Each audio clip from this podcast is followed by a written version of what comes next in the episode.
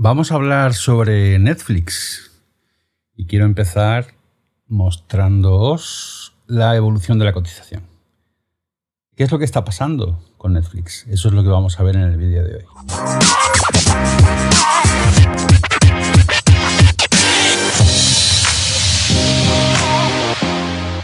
Bueno, bienvenido a Aprendiendo de las eh, Big Tech, un canal de YouTube que permite formarse en el ámbito de la transformación digital a partir de la estrategia de las grandes compañías digitales y que a quien ya esté formado, porque haya hecho algún máster en el ISDI o en algún sitio similar o haya hecho el Power MBA, eh, permite actualizarse, o sea, permite saber cómo evolucionan los modelos de negocio de estas grandes compañías, porque son modelos evolutivos.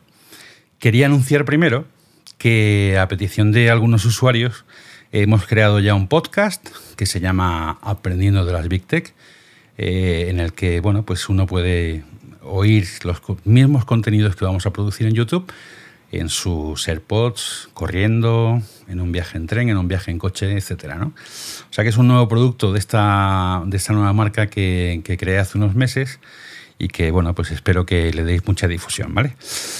Vamos a hablar sobre Netflix. Ha presentado eh, Netflix eh, resultados del segundo trimestre y como he mostrado antes, el, impacto en la cotización ha sido súper negativo. ¿vale?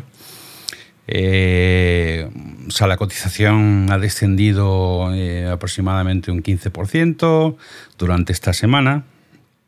Y, bueno, pues nos vamos a preguntar qué ha pasado y, si es un fenómeno temporal o si el mercado percibe que la historia de crecimiento de Netflix se ha terminado. ¿vale? Y si, por tanto, si ese crecimiento exponencial que estábamos presenciando hasta ahora se ha terminado, eh, si Netflix se cae del club de las Big Tech, o sea, se cae del club de las, eh, lo que llaman en Estados Unidos las FANG, ¿vale? Son Facebook, Amazon, Apple, Netflix y em, Google, ¿vale? Eh, entonces, bueno, lo que sabemos eh, por la presentación de, resultados de ese trimestre, es que el crecimiento en 2021 del número de suscriptores de Netflix se ha ralentizado notablemente. Eh, el año pasado, eh, durante 2020, el año del COVID, Netflix experimentó un crecimiento de en torno a 37 millones de, de nuevos memberships. ¿vale? Un membership es un usuario y una clave que luego a su vez puede tener varias cuentas. ¿vale? Y en el año 2021, en lo que llevamos de año, han crecido en 5,5 millones de memberships. Eh, otro detalle también de la presentación es que se vio, al menos yo vi poco entusiasmo ¿no? por parte de Reed Hastings y del equipo directivo en la presentación de los contenidos nuevos de este año. O sea, se habló más de cash flow y de rentabilidad y un poquito de videojuegos también, y ahora hablaremos sobre eso, que del, la planificación de producto, o sea, de qué nuevos lanzamientos tienen previstos para este año. ¿no? O sea, yo ahí capté un poquito menos de energía que en otras presentaciones. ¿no? Eh, la compañía va muy bien y es un hecho ¿no? que se han marcado el objetivo de aumentar en eh, un 3% en cada año la rentabilidad, lo están consiguiendo. Eh, poco a poco van amortizando el coste que tiene hacer las series de los años pasados, ¿vale? y por tanto el cash flow de la compañía está mejorando y eso le da incluso capacidad de hacer buybacks, o sea, de, comprar acciones a los inversores actuales eh, y ahí han previsto una inversión de 5.000 millones de dólares. ¿no? Eso, lo que significa es que la caja funciona, eh, el sistema financiero en el que vive la compañía funciona, el negocio es un negocio muy sano. ¿no? Pero la pregunta que nos hacemos es eh, si, se ha, ya la historia de Netflix no es una historia de tanto éxito, de tanto crecimiento y de tanto potencial. Eh, puede ser que hayan tenido un impacto en la percepción del producto y el, el, interés por la generación de nuevas cuentas. El hecho de que durante este año pues, mm, Netflix está sufriendo el impacto del COVID en términos de rodajes, en términos de producciones y demás, que eso es eh, evidente, ¿no? También creo yo que les está impactando el hecho de que el atractivo del producto, en la medida en que aparecen otras plataformas con títulos muy bien diseñados para captar usuarios y en la medida también en que creo que, bueno, pues que hay una época, estamos viviendo una época en Netflix en la cual pues no percibimos que haya productos tan eh, señeros, ¿no? Como fueron Narcos en su día, eh, o como mm, pudo ser el año pasado la The Queen's Gambit, por ejemplo, que también fue una serie como muy flagship para el, para el servicio. ¿no? Pues este año no hemos, no hemos hablado tanto de productos de Netflix, eh, sino que hemos hablado más de eh, Mare, mm, of Easttown, por ejemplo, la serie de la HBO, excelente. O ahora se está hablando mucho también de Loki, ¿no? O sea que en términos de conversaciones en los bares, ¿no? Bueno, en los bares, eh, en los lugares de trabajo, ya sea a través de Zoom o como sea, el hecho es que no se está hablando este año tanto de productos de Netflix, ¿no? El año pasado también eh, se habló de Lupin, eh, por ejemplo, durante un tiempo, como una gran sorpresa. La segunda temporada no, creo que no ha calado tanto, no ha gustado tanto, ¿no? Entonces, eh, y luego también otro dato interesante que yo creo que es muy relevante es que en Estados Unidos han perdido, en Estados Unidos y Canadá, Netflix ha perdido 400.000 suscripciones, ¿no? O sea que ha decaído el número de, memberships de, de Netflix, ¿no? Eh, y además el, mercado americano es un mercado como más maduro, eh, que tiene más o menos acumula un tercio de todas las suscripciones de Netflix y están en los 70 millones de suscriptores. ¿no? Y ellos mismos dicen que el mercado americano está llegando como, no, no al tope, pero que sí parece que están en un, en un momento de, de, una cierta desaceleración también y puede haber un cierto fenómeno de saturación de producto. ¿vale? Eh, y luego, ¿por qué cae en Estados Unidos? Yo me lo preguntaba y quizá puede ser en parte por reflejo de, la, del menos, menor atractivo de, la cartelera de producciones que tienen prevista para este año. Puede ser también que, Disney Plus, eh, que tiene ya más de 100 millones de suscriptores, esté comiéndole algunas suscripciones, ¿no? porque puede haber gente que que bueno, que ve que está poniendo más Disney Plus o que está poniendo más HBO que HBO Max allí que Netflix y se da de baja en el servicio. ¿no? En ese sentido me gustaría preguntaros ¿no? a los eh, que veis este canal eh, cuál es vuestra percepción. O sea, si pensáis que eh, las otras plataformas le están haciendo daño a Netflix y robándole suscripciones.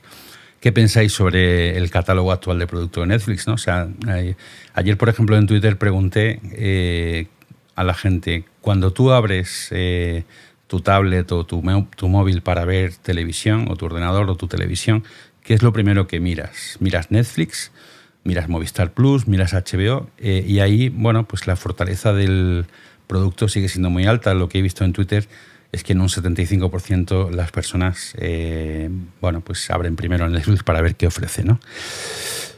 Eh, luego, otra cosa también que me planteo es si estamos en un momento nuevo para el streaming, o sea, si el streaming ha vivido una primera etapa de crecimiento fulgurante eh, y ahora eh, me pregunto si es que no hay más clientes potenciales de ese tipo de servicios, ¿no?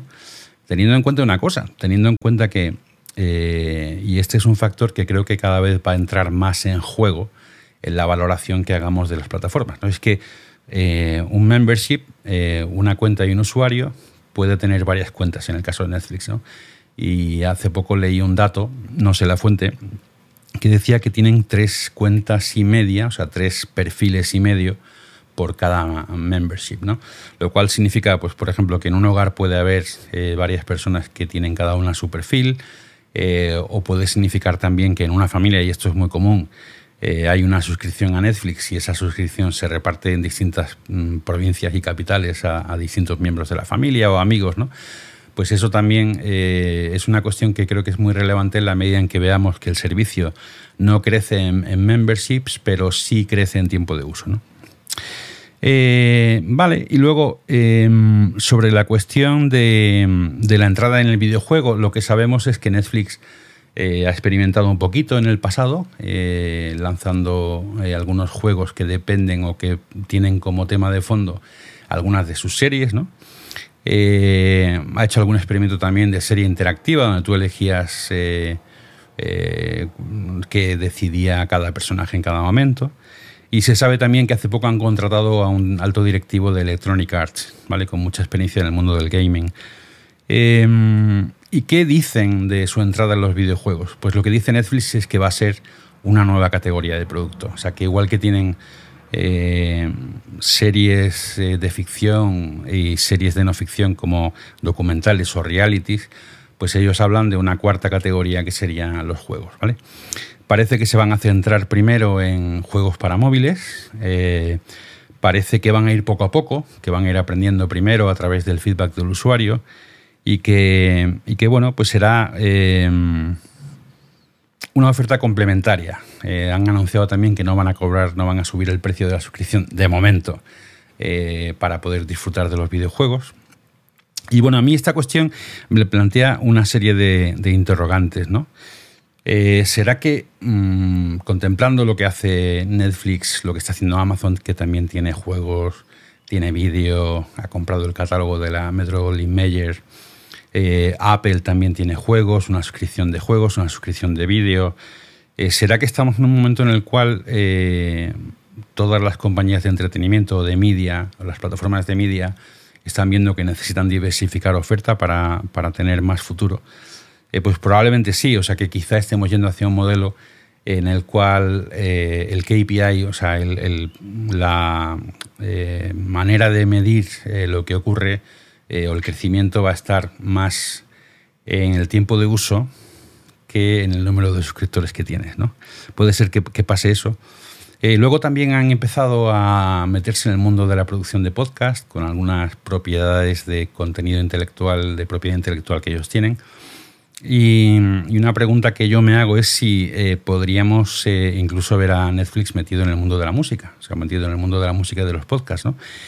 Y he estado pensando también una cosa, que es que Netflix podría permitirse comprar Spotify, o sea, la cotización de Netflix está ahora en los 230 mil millones de dólares y la cotización de Spotify está en, el entorno de los 55, con lo cual en términos de tamaño de la operación, eh, pues sería posible una fusión entre las dos compañías, ¿no? una adquisición por parte de Netflix sería una cuestión bastante interesante cara al futuro de los medios. ¿no? Luego, otra cosa también que hay que considerar es que la producción de videojuegos es más barata que la producción de vídeo, eh, que la competencia que hay en el ámbito del videojuego también es absolutamente brutal y en, distintas, en distintos esquemas. ¿no? O sea, está el gaming más intensivo de gente que juega mucho y que quiere jugar en buenas condiciones, y ahí estaríamos en Xbox, Sony, con eh, sus videojuegos más avanzados para PC y para consola, con un servicio de suscripción en el caso de Microsoft.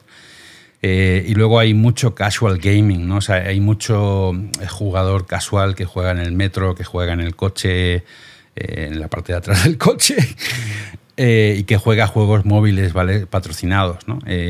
por publicidad. Quizá una apuesta de Netflix sea precisamente la de ofrecer una alternativa a estos casual gamers que les molesta ver tanto banner y tanta promoción y tanta compra dentro de la aplicación. ¿no? O sea, que quizá vayan a atacar ese segmento un poquito más casual eh, con una propuesta sin publicidad y con una propuesta sin compras dentro, dentro de las aplicaciones. ¿no? Eh, me pregunto seriamente si esta ampliación de los contenidos de Netflix eh, hacia el mundo interactivo, hacia el mundo del juego, si les va a aportar suscripciones. ¿no? yo tengo muchas dudas de que vaya a ser un factor de generación de nuevas suscripciones. Pero bueno, también lo pregunto eh, a los eh, que vean este vídeo si vosotros creéis que, los videojuegos pueden ser un argumento decisivo a la hora de generar nuevos clientes para Netflix. Yo tengo la impresión de que no.